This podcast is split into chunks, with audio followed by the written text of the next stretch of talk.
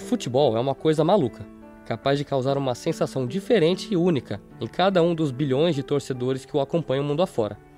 Ser apaixonado por esse esporte vai muito além de assistir a bola rolando dentro das quatro linhas. Afinal, os jogos ocorrem uma ou duas vezes por semana, mas o futebol está presente no nosso dia a dia, na conversa do boteco, na zoação do trabalho, na curtição com os amigos no final de semana. Quem gosta de verdade sabe, não dá para tirar um tempo do futebol. Ele faz parte da gente, ele está no sangue do torcedor. Mas muitos são os que participam desse universo, do roupeiro ao massagista, do repórter ao narrador, do torcedor emocionado ao torcedor racional, do goleiro ao atacante. Todo mundo acha que sabe tudo sobre como o jogo funciona. Será que sabem mesmo? Eu sou Matheus Macarrone e vou te acompanhar nessa série de podcasts sobre aquilo que é considerado a ciência da bola, tática do futebol. Nó tático. Como o futebol é pensado? Muitos são os que participam do universo do futebol, mas cada vez mais é a figura do técnico que ganha relevância e espaço nas discussões. Por muito tempo, minimizamos o impacto da estratégia dentro do jogo, mas ela sempre esteve presente e sempre foi colocada em prática pelos treinadores de todas as partes do mundo. Quem nos ajuda a desvendar sobre o início da tática no futebol é o historiador e jornalista Celso Zelt. Bom, antes do futebol ser regulamentado, vocês sabem que o futebol foi regulamentado na Inglaterra em 1863. Então, nessa fase posterior, é, anterior à, à, regulamentação, né, as regras, tudo direitinho, as, as, os colégios lá da Inglaterra, naquela fase não existia tática nenhuma, né? Você tinha todo mundo atacando. Aí, a partir da regulamentação das regras, começa uma tendência, uma preocupação né, também em defender. Então, nesses primeiros tempos do futebol, aí você pode colocar 1863 até 1870, que são os primeiros amistosos entre Inglaterra e Escócia, né? Foram os primeiros jogos entre seleções. Mas aí nesses primeiros tempos você tinha o goleiro atrás e já se preocupava em ter um back. Então, se a gente colocasse nos números de hoje, seria 1-1-8. Aí começaram os jogos entre a Escócia e a Inglaterra, ninguém queria perder de ninguém, a Escócia dava pau na Inglaterra toda hora, o primeiro jogo entre eles foi um 0 a 0 e aí começou uma preocupação maior com a defesa. Os ingleses, principalmente, colocaram, na verdade, os escoceses, né? Nos jogos contra os ingleses, se organizaram um pouquinho melhor colocaram dois, dois e seis. A maioria dos amantes do esporte sabe que o futebol transcende as quatro linhas em diversos aspectos. Muito do que acontece no gramado tem uma influência enorme do cenário sociocultural em que o jogo está inserido. Aqui é importante você saber que, no início da tática, o futebol também sofreu a influência da sociedade da época. E quem está aqui com a gente para explicar esse cenário é o professor da CBF Academy e da Escola de Educação Física da USP, Ari Rocco. Então, na, na realidade, o que, que acontece? É, a questão da tática ela surge para organizar o jogo. É, a, gente tem que, a gente tem que entender que quando, não só o futebol, mas quando outras modalidades esportivas surgem lá na, na Inglaterra, metade do século XIX, Uh, tinha acabado de acontecer a Revolução Industrial, então uh, uh, as pessoas começaram a vir do campo para a cidade e se organizar na cidade. Então, futebol, rugby, outras modalidades esportivas que nascem naquele momento, elas nascem de uma certa forma para para que as pessoas pudessem ter algum tipo de ocupação no momento de lazer. E aí esse momento de lazer vai reproduzir a ótica do trabalho. Então, lá nas fábricas, você tinha uma organização das fábricas, onde cada um tinha uma função, onde cada funcionário tinha uma função na linha de montagem, e aí todos produziam o produto inteiro. E aí essa lógica, ela vai, ela vai passar para o esporte, para aquilo que a gente chama de esporte moderno, essa, essa organização, não só a organização tática, mas a organização das, das regras do jogo, para que, que pudessem haver disputas entre colégios diferentes, clubes diferentes, etc. e tal, e uma organização burocrática em torno das federações para organizar competições entre equipes de lugares diferentes. Então, toda essa organização tática do jogo, ela, ela tem origem aí, obviamente que a partir daí ela vai se desenvolver. Então, a, a tática ela surge para se organizar o jogo, para que a, cada atleta tenha uma função, para que cada atleta cu, cubra né, uma parte do, do, do, do, jogo, ter desempenho em funções específicas em prol do todo. Então, é nesse momento que ela vai surgir.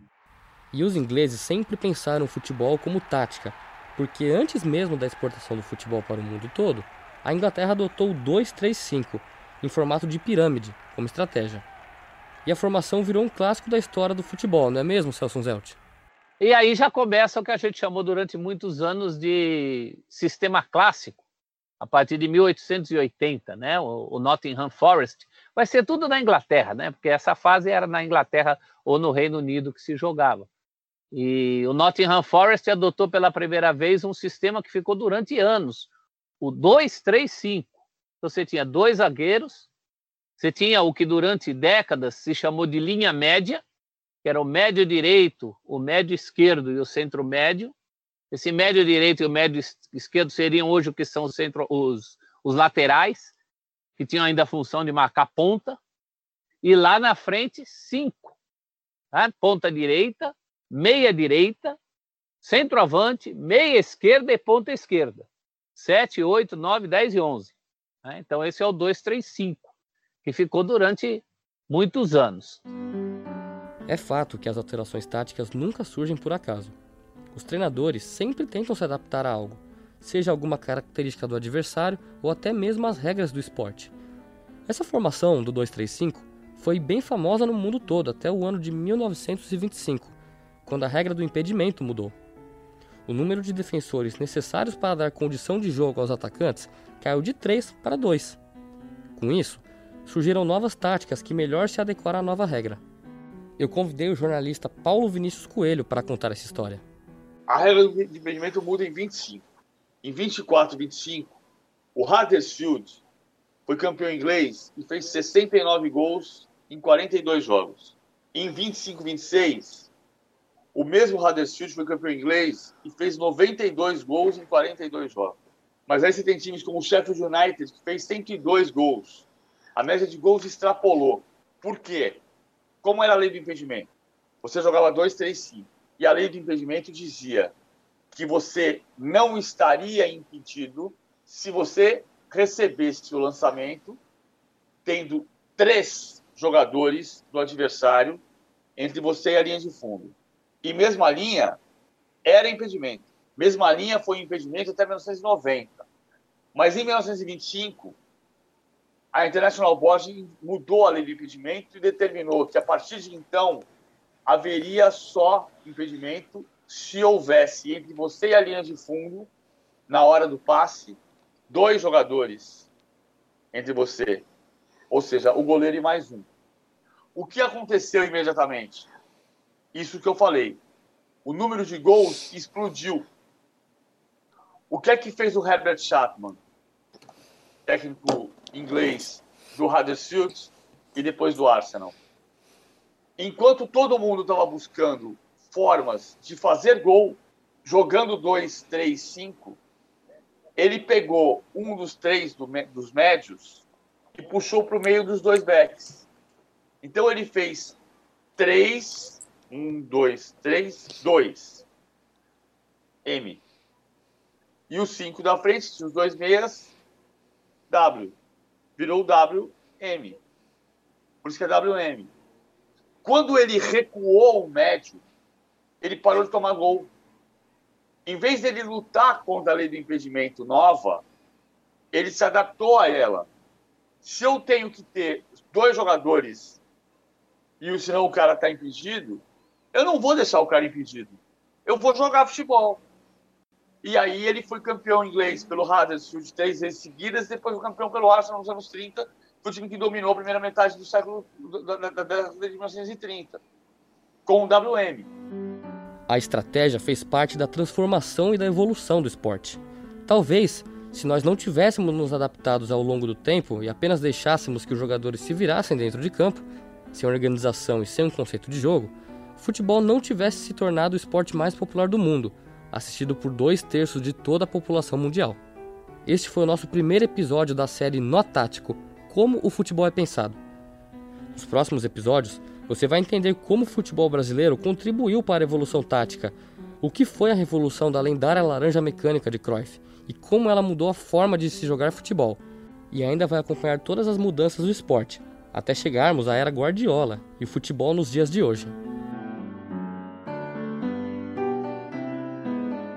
Produção dos alunos de jornalismo da ESPM São Paulo.